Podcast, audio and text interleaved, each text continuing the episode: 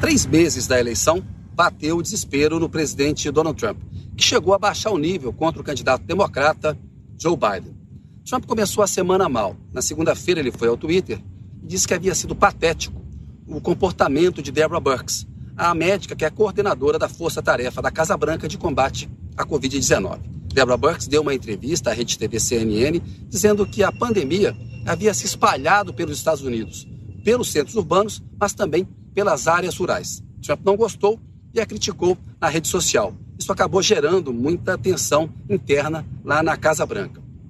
Trump também chegou a ser punido pelo Facebook, pelo Twitter, porque ele disse numa entrevista à Fox News que as crianças são quase imunes ao coronavírus, o que é uma mentira. As crianças adoecem, elas transmitem o vírus e não há ainda estudos que mostram os efeitos de médio e longo prazo caso elas contraiam o coronavírus. Portanto, Trump mentiu e acabou sendo punido pelo Facebook, que tirou esse post do ar da página dele, e o Twitter é, também tirou do ar posts da página da campanha.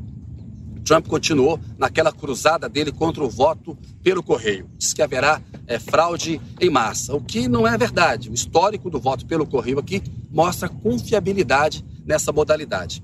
Aqui nos Estados Unidos você pode votar de quatro maneiras. No dia da eleição, de uma maneira presencial, a eleição aqui será em 3 de novembro. Há também o chamado voto antecipado. Alguns estados abrem algumas sessões eleitorais para que o eleitor compareça antes. É o caso do Michigan que vai permitir voto a partir de 20 de setembro. Isso é importante na pandemia porque ajuda a evitar aglomerações em 3 de novembro. E há dois tipos de voto pelo correio: o voto de quem está ausente do seu domicílio eleitoral.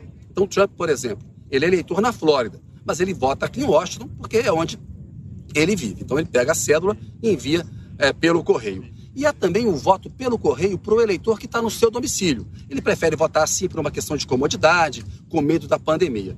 Trump não quer esse tipo de voto, acha que pode prejudicá-lo. Agora, o pior comportamento do Trump na semana foi atacar pessoalmente Joe Biden, baixando o nível. É, Trump disse que Biden é contra a Bíblia, contra Deus, que vai tomar as armas dos americanos, que é refém de uma agenda da esquerda radical. Em primeiro lugar, Biden é um moderado. O Trump está preocupado com eleitores moderados que votaram nele em 2016, votaram contra Hillary Clinton e preferiram o Trump, e agora esses eleitores estão inclinados a votar no Biden em 3 é, de novembro.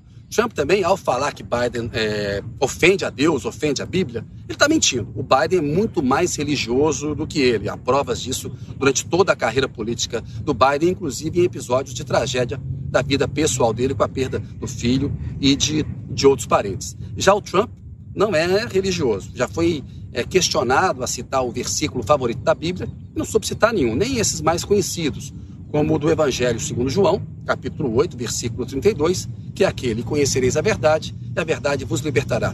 Verdade não é bem a praia do Trump, a gente sabe disso, a praia dele é a das fake news, assim como do presidente Jair Bolsonaro. É por isso que os Estados Unidos e o Brasil são os países que mais sofrem com o coronavírus. O Biden também é, decidiu que não vai discursar presencialmente na Convenção Democrata. O Trump também já havia anunciado que não iria discursar é, na Convenção é, Republicana presencialmente. Os dois farão discursos virtuais porque a pandemia se agrava aqui nos Estados Unidos.